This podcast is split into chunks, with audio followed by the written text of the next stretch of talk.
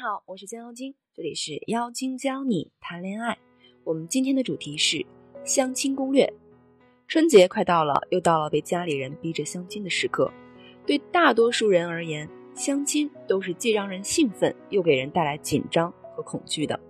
有些人觉得以相亲这样的方式认识一个异性，有点儿手足无措，不知道要准备什么，也不知道怎么判断这个异性是不是靠谱。有些人则认为。只要能遇见对的人，无所谓各种方式。他们把相亲当做机会，认识新的朋友，不断的丰富和拓展自己，想更好的展现自己，但是却不知道该怎么做。有些人则是已经见了太多人，每次都觉得有些尴尬，不知道该怎么和别人聊天，不知道怎么更好的展现自己，以至于始终没有找到自己想要的人，有些迷茫，也有点失去希望的感觉。不管你在相亲战场上是老手还是新手，面对相亲异性或多或少的紧张是一个不可回避的部分。所以，相亲中也需要一定的技巧。你在相亲的过程中的表现，决定了你的相亲体验。那相亲需要怎么做可以游刃有余的处理，让你既低投入也能高质量的相处，有更好的效果和体验呢？接下来，我将从四个部分为你详细介绍：一、相亲前的准备工作；二、如何机智应对奇葩相亲问题？三、第一次见面怎么聊好天儿，拉近彼此距离？四、如何快速了解对方是不是一个靠谱的人？首先来看第一点：一、相亲前要准备做哪些准备工作？提前做好一些准备工作，如果碰到了你比较心仪的人选，一定可以达到事半功倍的效果。一、外在形象，相亲前一天尽量早睡，做个面膜，让皮肤的状态看起来比较好。剪指甲、洗澡、弄干净头发，穿合适的着装，富有女人味儿的裙装或毛衣，化个淡妆，不要刻意的去做头发和装束设计，在手腕上抹淡淡的一点香水，尽量做到整洁大方。二，饱满的情绪，不要带着情绪去相亲，你的情绪很容易能感染到对方。三，地点的选择，相亲地点尽量选在自己比较熟悉的地方。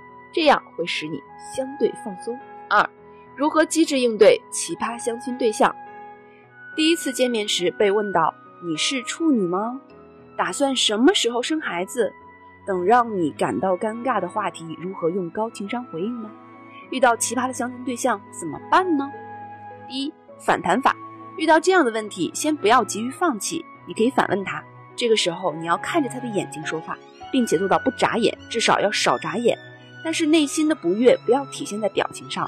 问：你很介意你的对象是不是处女吗？通常这样问的男生都会介意非处，比如他会直言不讳的说自己介意非处女比较随便就和别人上床了之类的。那你可以表达一下对于男女发生性关系的认知。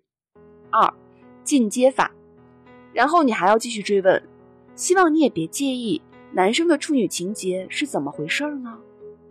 等他讲完，你可以发表你自己的看法。我上大学的时候，辅导员讲过这个问题。他是国家一级心理咨询师，他说过，男人的所谓处女情节，其实是男生潜意识里害怕被比较，怕被女生拿他和前任比较。我不是说你啊，我也就是转述一下辅导员的结论。他说，这个是一些屌丝男的想法，但由于是潜意识里的东西，所以一般情况下。很少有人会坦然承认，这样的回复是用适度的打压来回击对方，因为对方问这样的问题时，先把自己置于道德制高点，企图用这个来进行道德打压，所以你可以用批驳他论点的方法，先堵住他的口舌，给他一个心理暗示，他是错的，是卑微的。三拒绝回答法，如果对方对你的言论不同意的话，开始了新的一轮滔滔不绝的演说。你可以放弃对视的眼神，喝一杯水，还可以拿起手机处理一下刚才收到的新的信息，表示你这个对这个话题不感兴趣，然后继续耐心的听完对方讲完。你说，我只是转述一下别人的观点而已。对方如果继续纠缠这个问题，你耸耸肩表示我对这个话题不太喜欢，因为这个算是女生的隐私。还有的男生会继续说这个很重要啊，因为毕竟婚后两个人是要过夫妻生活的。这个问题终究是逃避不了的。你说这个太早了，我们还没有到那个关系。我不认为我有义务告知你我的隐私。不好意思，我认为这是对女生的不尊重。你可以继续拿起水杯喝水，注意动作要缓慢，轻拿轻放，表示你内心的沉稳，不卑不亢。第三，第一次见面怎么聊天拉近彼此关系？第一次见面怎么聊天才能不尴尬？怎么才能聊到一起去？第一，递名片法则。递名片法则就是先介绍自己，讲完了自己，稍作停顿，对方必然会明白该说他了。比如说，最近几天单位加班，今天总算把工作赶完了，领导还挺满意。这个时候，一般对方会问你是做什么的，从他感兴趣的地方寻找更多细节，以避免冷场。也有可能他自己会介绍自己的工作。这是一种最常见、较为有效的避免查户口式聊天的方法。二，不问对方不愉快的经历。第一次见面聊天还是有些禁忌的，包括对方的情史、对方的单亲家庭这些年是怎么过来的，这类有可能会让对方想起自己不愉快经历的问题都不要问，会给对方造成不舒适的言行，这种就是不礼貌。三，尊重民族风俗，还要注意的就是。有些地方会有民族习惯等需要尊重，例如穆斯林打交道需要去清真的饮食场所，对方有宗教信仰，最好不要批判神佛等等。对于地域歧视，一定要做坚决避免。四，不做批判性的分析。比如我的一个朋友在单位闲暇的时候聊天，有个人说最麻烦的就是山西人了，老抠了，一辈子攒钱攒到坟墓里，一个钱掰开两半花，抠线的人都手紧。后来别人问他是哪儿的，他说自己是山东的。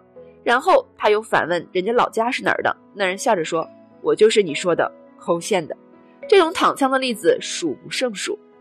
五，聊一些有趣的事儿。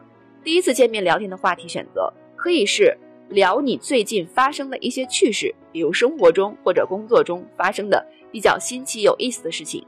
聊天中如果发现你们的成长背景比较相似的话，可以聊一些小时候的事儿。一般我们小时候或者上学都会有很多现在想不起来但很有意思的事情，这也是一个很不错的聊天话题，比较容易让对方参与进来，调动对方的情绪。六，间接展示你的高价值，完成的工作，这个就是你的高价值展示，展示的是你谦虚、勤奋、上进。再讲讲你在上学时候的故事，一般讲到学校生活的时候，很少能做到对方不开怀大笑的。在这些话题里，你可以暗示对方你的朋友很多，人缘很好。这也是高价值的一种展示。七，父母在场的情况下少说多礼貌。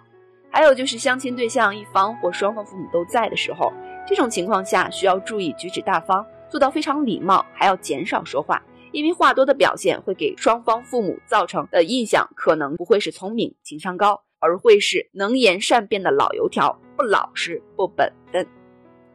八。微信聊天时注意事项，还有的情况是介绍人给双方留下联系方式就撤退了的，需要双方先通过通信工具自行进行沟通。有个值得推荐的方法是，你可以发“你好，我是某某某，A 君是我的朋友，他介绍你给我认识，可以先交个朋友，非常高兴认识你。”接下来对方就会自我介绍一番，你需要核对对方的名字，检查一下自己先前在手机上存入电话本的名字有没有写错。中文有很多音同字不同的现象，用短暂的时间去观察一下对方的微信朋友圈里的内容，观察和推测对方的生活、爱好等等，可以针对朋友圈里的一些内容作为话题来开场。好了，最后一个部分，如何快速了解对方是不是一个靠谱的人呢？在这里就不详细展开介绍了。想要查看音频原文，可以搜索微信公众账号“将妖精”全拼五二零。我们今天的内容就到这里啦。